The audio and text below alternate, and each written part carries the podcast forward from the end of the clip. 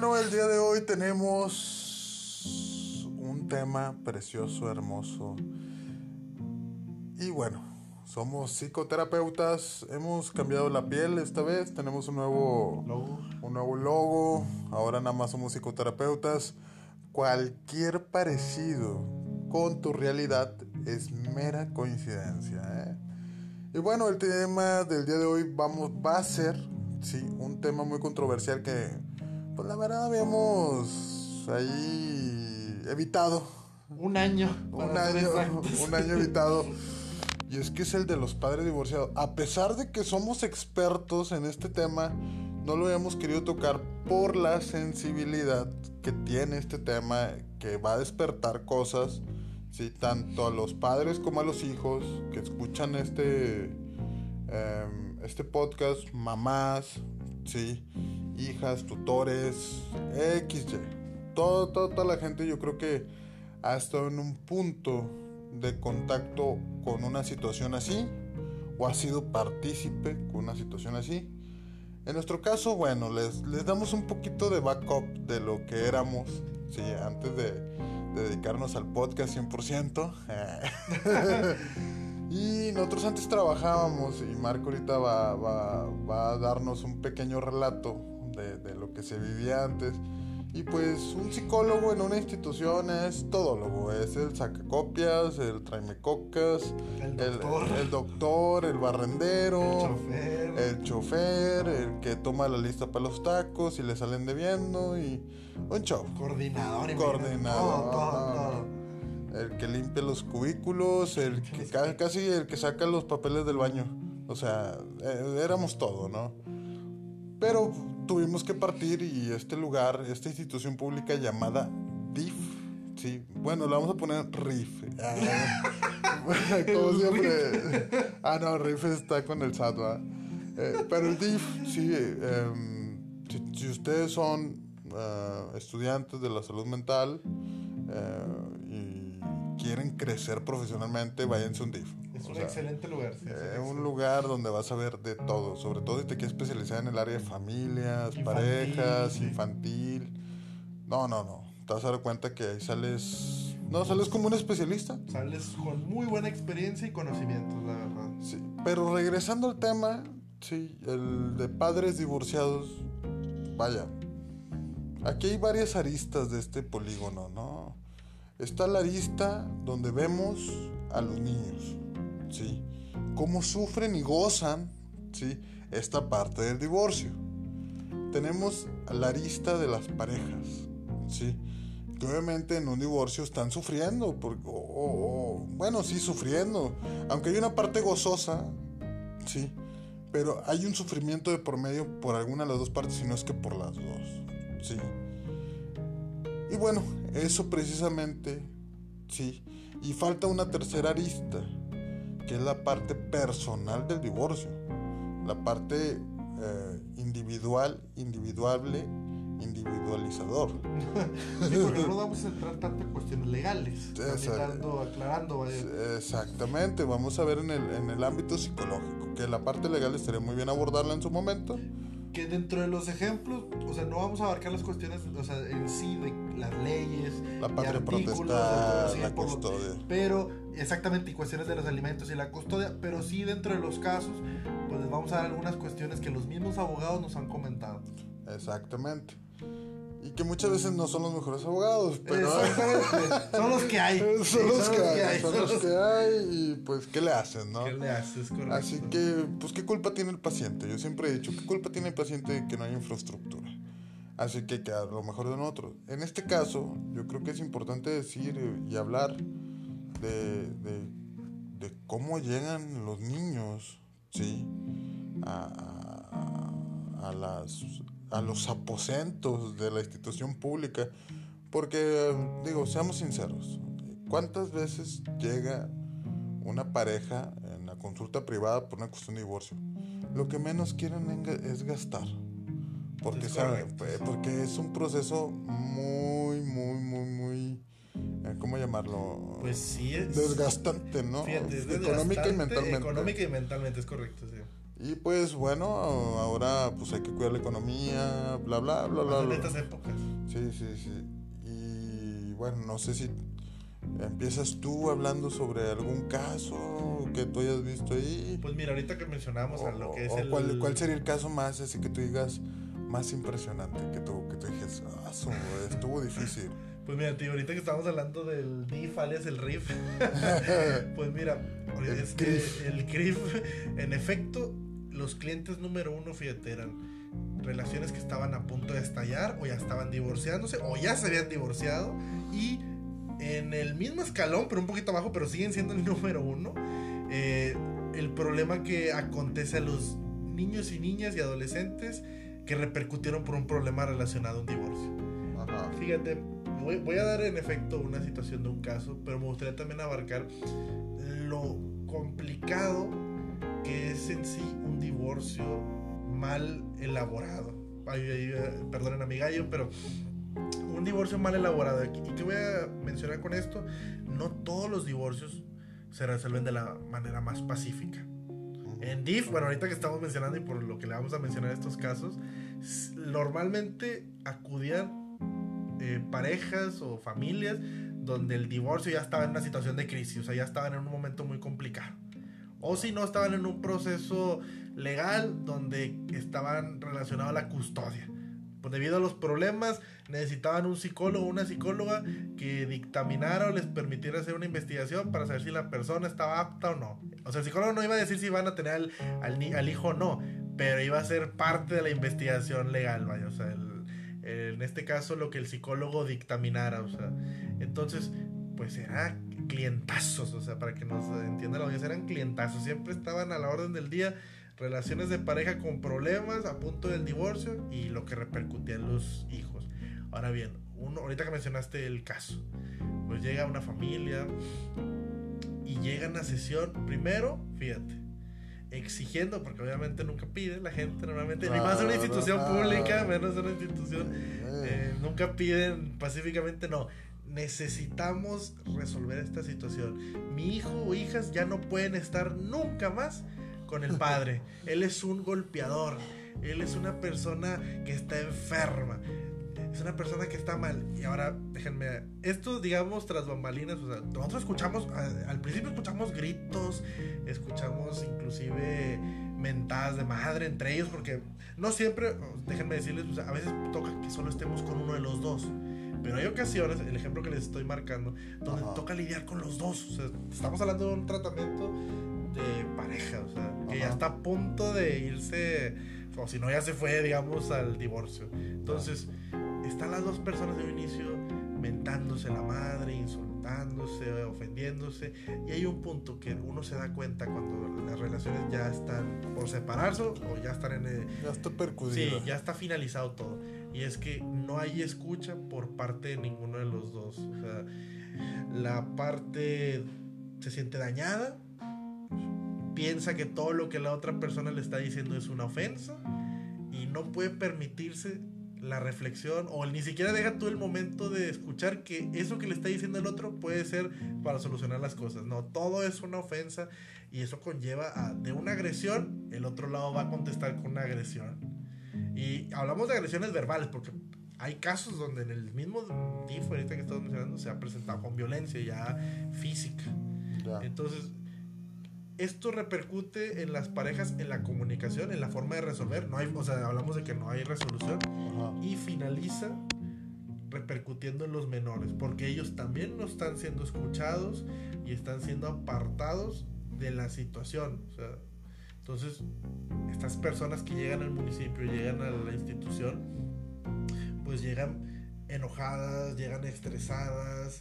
Entonces, llega un momento dado en el que nosotros como institución, o sea, no solo somos, fíjense, no solo trabaja la cuestión de la psicología, también inclusive trabaja el equipo de abogados que están, ahorita que mencionamos, no necesariamente están los mejores abogados, pero ahorita que mencionaba este punto, o sea, es necesario que también esté la cuestión legal, porque hablamos de que los menores, los niños, niñas y adolescentes, pues también se pueden ver repercutidos por negligencias, ¿no? Claro. Entonces, en estos casos, yo me acuerdo mucho que dentro de lo emocional, pues los niños estaban ausentes, estaban anulados. Te cuenta que entre el señor y la señora se estaban destrozando, pero el hijo estaba olvidado. Te cuenta que no existía. Y qué mejor que un espacio psicológico, un espacio terapéutico, nosotros le podamos dar, en el caso de los menores, o sea, darle voz a ellos.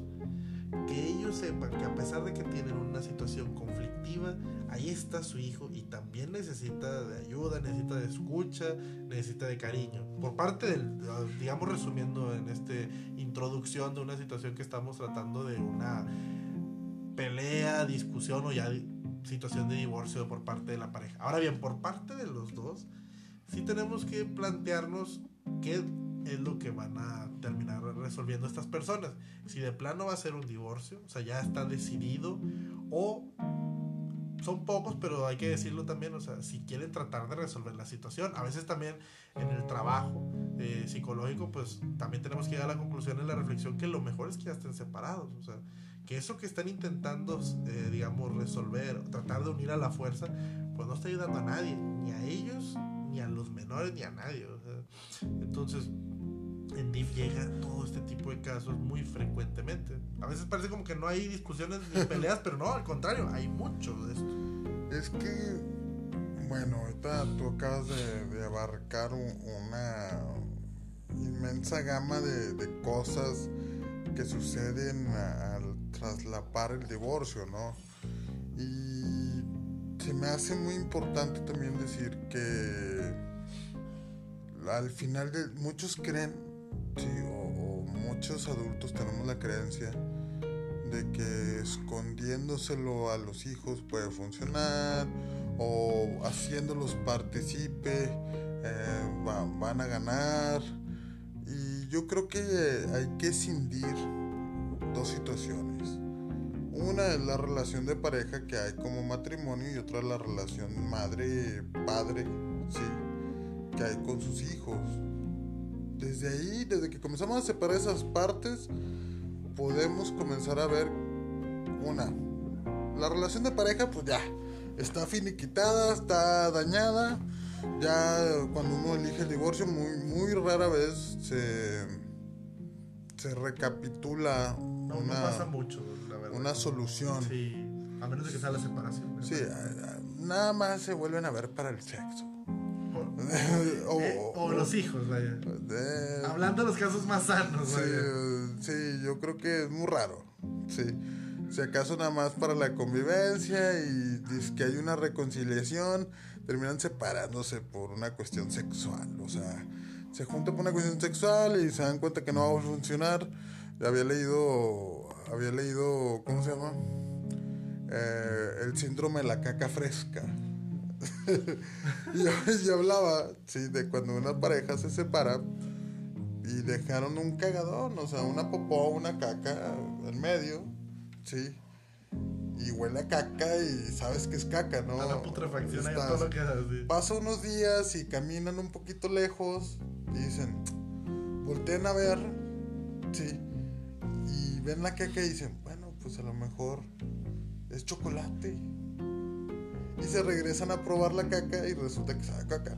Sí, o sea, mal. Sí. Muchas veces creen que las cosas se van a solucionar y sí se pueden solucionar, ¿eh? Sí se pueden solucionar, pero yo creo que tiene que haber mucha disposición, como tú bien dices, de escucha, de escuchar para entender y no escuchar para responder. Sí, porque son dos cosas totalmente distintas. Muchas veces, incluso uno lo practica, ¿no?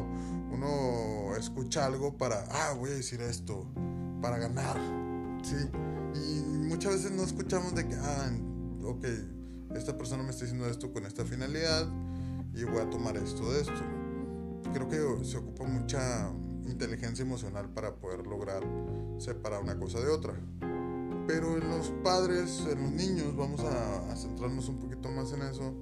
En los niños, sí, lo que pasa por sus cabecitas, por sus mentes que están en construcción, sí, es pensar que no los quieren. Sí, pensar que no los quieren, pensar que muchas veces que se están divorciando por su culpa, em, comienzan a tener em, cambios de actitudes, ahora pues tienen dos casas, ahora eh, tienen que dividir el tiempo, ahora están en una pelea de placer también, de quién me da más, quién me da menos, quiero estar con el que no me regaña.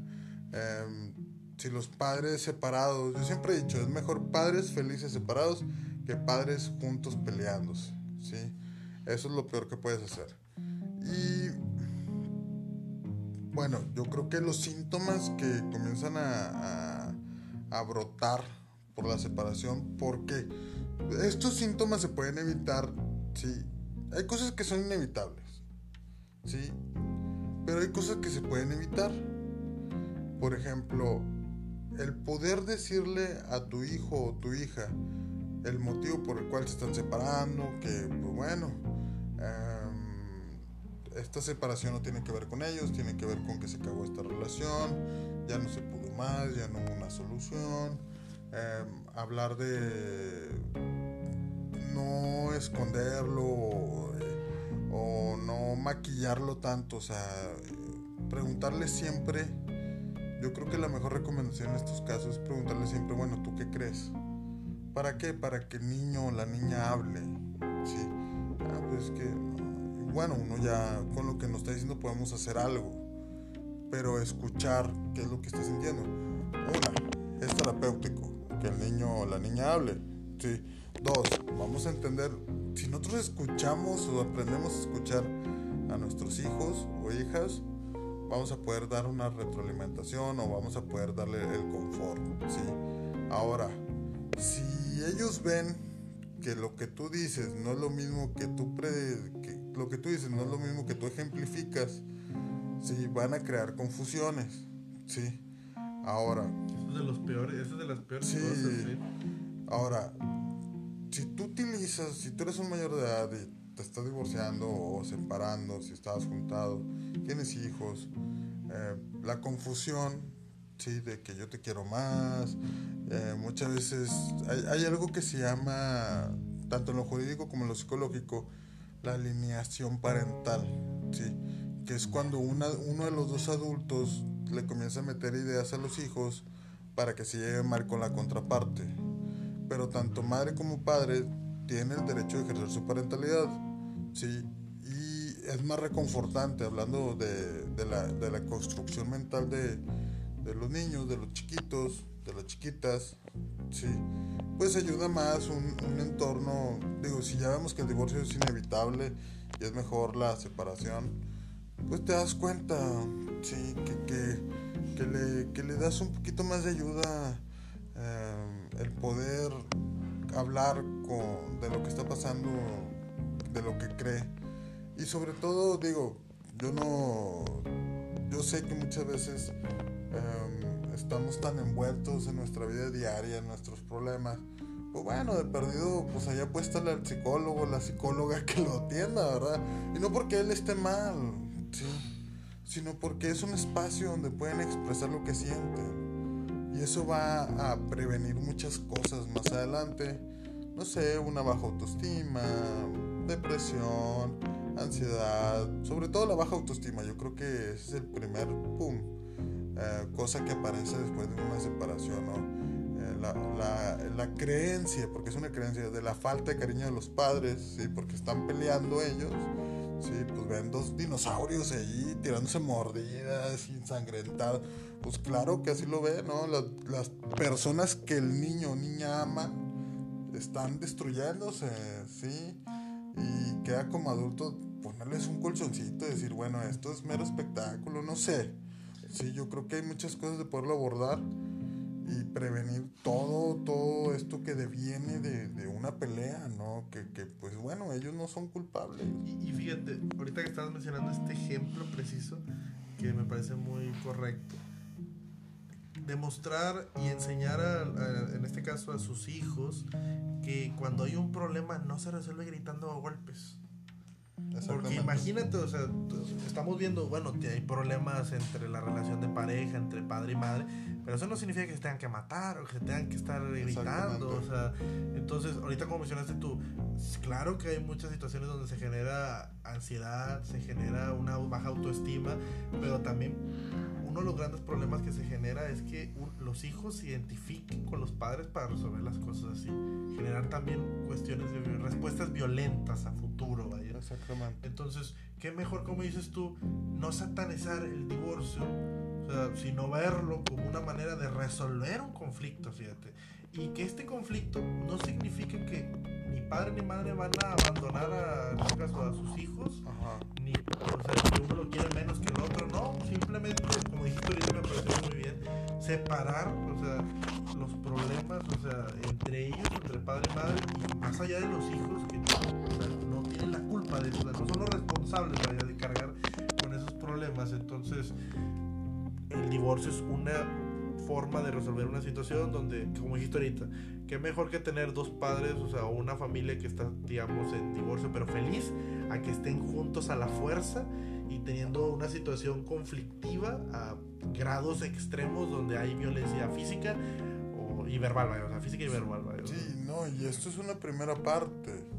Sí, es cuando llega el problema a consulta o llega a ser atendido. Porque no siempre llega. Sí, hay, una segunda parte cuando los padres están haciendo su vida. Sí, están haciendo su vida y ya están los horarios, y hay otras cosas. Aparecen parejas de los papás. Sí, o sea, ese es otra, ese sí para que veas es otro escalón. El primer escalón es este que estamos planteando y yo creo que el otro lo vamos a dejar para otra sesión. Pero es importante, así como a resumidas cuentas, si has llegado hasta este, hasta este tiempo del podcast, mis recomendaciones, sí, ahorita Marco va a decir las suyas, mi recomendación es, escucha, acércate, sí, y trata de ser lo más comunicativo posible, sí decirle a tu hijo, oye, ¿sabes qué? Me preocupa que, esto te vaya a afectar a ti. Y, ver la respuesta de él o tu hija, ¿sí? Decirle a tu pareja de la cual te estás divorciando, sí, o separando, decirle, ¿sabes qué? Pues ok, ya, si ya decidimos ya no estar juntos, por X o por Y razón, seamos maduros, sí, y vamos a ver cómo nos podemos organizar.